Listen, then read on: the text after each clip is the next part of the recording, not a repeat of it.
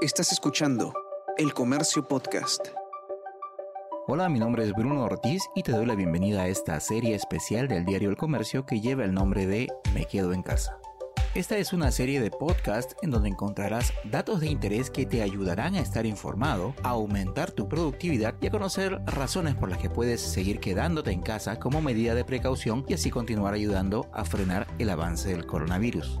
Muchos nos hemos visto, algunos en mayor y otros en menor medida, perjudicados por problemas relacionados con los tiempos de entrega de las compras que hicimos en línea durante los meses de cuarentena. ¿Qué fue lo que realmente sucedió? ¿Los comercios estaban realmente preparados para este tipo de comercialización? ¿Hubo otros factores que no ayudaron? Sobre estos temas vamos a conversar en este episodio. Para ello, tenemos a Jaime Montenegro, gerente de comercio electrónico de la Cámara de Comercio de Lima. Pero primero es necesario conocer cuál es el estado del comercio electrónico del Perú antes y después de la pandemia. ¿Se está vendiendo más? Yo te puedo comentar, Bruno, para mencionártelo brevemente como antecedente. En los últimos cinco años, el comercio electrónico, o dicho de otra forma, las ventas a través de comercio electrónico en el Perú venían creciendo a una tasa promedio del 10%. ¿no? Se, estima, se estima, por ejemplo, vamos a citar ahora el último año, el 2019, eh, las ventas en este último año fueron por alrededor de los 2.800 millones de dólares y se estima por otro lado que cerca de 6 millones de peruanos al terminar el 2019 ya compraban por internet. Entonces nosotros un poco para lo que proyectábamos para este 2020 era una tasa similar, un crecimiento del 10%, es decir, un poco más de 3 mil millones de dólares o 3 mil 100 millones de dólares que se deberían haber transaccionado en el 2020, por decirlo de alguna forma, bajo condiciones normales. Pero vino la cuarentena y tal como ocurrió en todo el mundo, el comercio electrónico tuvo un crecimiento totalmente inesperado, un crecimiento muy fuerte. Para traducírtelo en algunos datos, en mayo el comercio electrónico creció en ventas en 240%, cuando ya te había mencionado que los años anteriores la tasa promedio de crecimiento siempre era del 10%. ¿no? Entonces tener un crecimiento del 10 al 200 240 es realmente algo muy, muy potente y algo, por supuesto, para lo que nadie está preparado, ni en el Perú ni en ninguna otra parte del mundo, vale decirlo, ¿no? ¿Qué tipo de empresas son las que realizan principalmente comercio electrónico?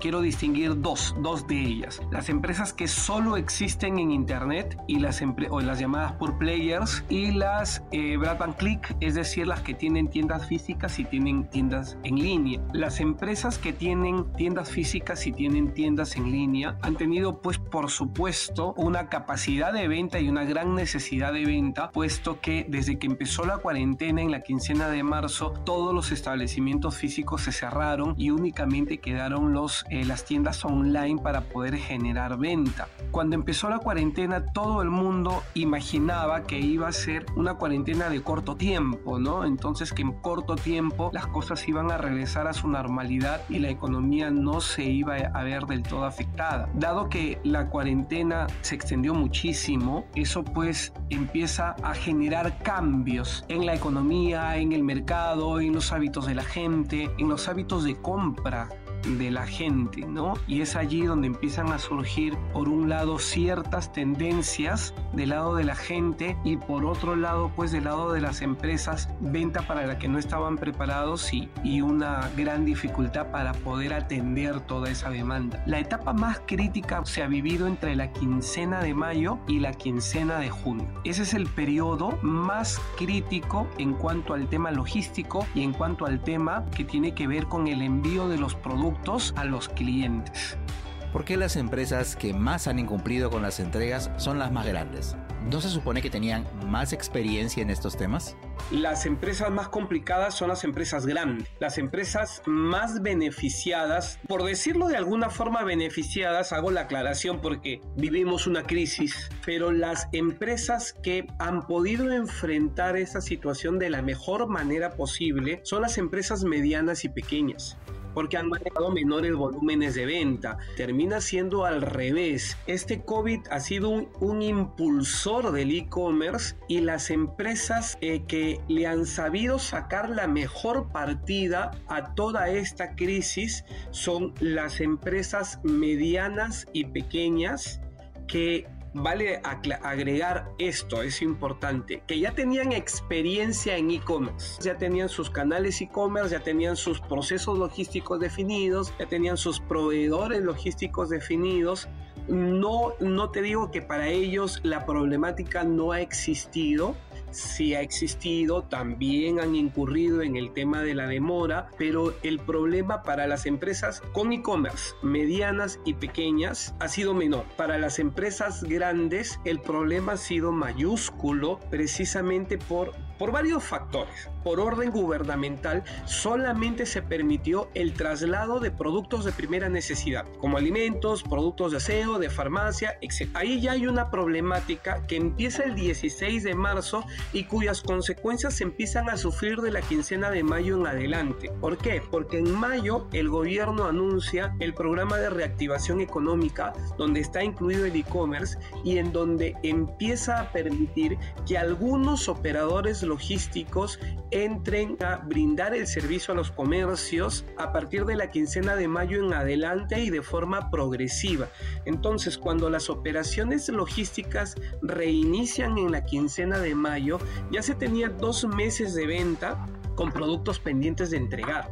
La gente no estaba dispuesta igual a comprar sin saber una fecha exacta en la cual iba a recibir el producto. Los comercios electrónicos sacaban grandes ofertas y decían a sus clientes, te vamos a entregar el producto en cuanto termine la cuarentena, pero para todo lo que se vendió entre, entre la quincena de marzo y la quincena de mayo, ahí ya tenemos dos meses de venta, que no es el gran grueso porque luego vino el crecimiento exponencial, pero ya ahí se tenían dos meses de venta pendiente de entregar. Luego viene toda esta explosión porque los comercios electrónicos se reactivan, la gente empieza a tomar un poco más de conciencia, al menos gran parte de la población empieza a tomar conciencia de que la epidemia no era una cosa, una cosa para pensar en que se iría rápido, la gente empieza a, a tener conciencia en que no debe acudir a establecimientos físicos con concurrencia masiva de gente, debe apostar por comprar desde casa y es allí donde en el mes de mayo las compras en internet Crecen 240% y es allí donde empieza la problemática. Pero, ¿qué otras causas de toda esta problemática existían? El 40% de todo lo que se vendía en e-commerce en el Perú era para recoger en tienda. Entonces, al tener las tiendas cerradas, ahí tenías un 40% más de problema. Y si eso, por supuesto, lo, explayamos proporcionalmente a lo que creció el comercio electrónico en ventas en este periodo, evidentemente el problema se hace grande. Y, así hay varios factores, eh, suspensión perfecta de gran parte del personal, los call centers que eh, soportaban el tema de, atención al cliente, que no están considerados hasta la fase 4, o sea que empiezan en agosto eh, gente de, colaboradores de las empresas infectadas, en fin, una serie de cosas que hace mayúsculo el problema y que evidencia que no es únicamente que la empresa no estaba preparada para atender, sino que ciertamente la crisis era tan fuerte que los problemas entraban por todo lado. Había una etapa muy crítica entre la quincena de mayo y la quincena de junio. La etapa más crítica ya, ya bajó. Ya, ya no estamos en la misma situación que el mes pasado. Finalmente, ¿qué recomendaciones nos puede dar para seguir comprando en línea con confianza? Que compren en portales de confianza. O sea, al, al consumidor no le podemos decir otra cosa. Compra y vuelve a comprar en los portales en donde ya compraste y recibiste un buen servicio, que son muchos que son muchos. El consumidor entiende que hemos pasado una etapa de emergencia. Lo que no ha entendido es que intente comunicarse y no tenga una, una respuesta del lado de la empresa, además de los grandes problemas que se ha tenido con los tiempos, ¿no? Hasta aquí hemos llegado con el episodio 35 de la serie Me Quedo en Casa un conjunto de podcasts producidos por el comercio que busca brindar información de interés y darte nuevos motivos para permanecer en tu hogar y así ayudar a frenar el avance del coronavirus. Mi nombre es Bruno Ortiz y nos escuchamos pronto. Esto fue Me Quedo en Casa.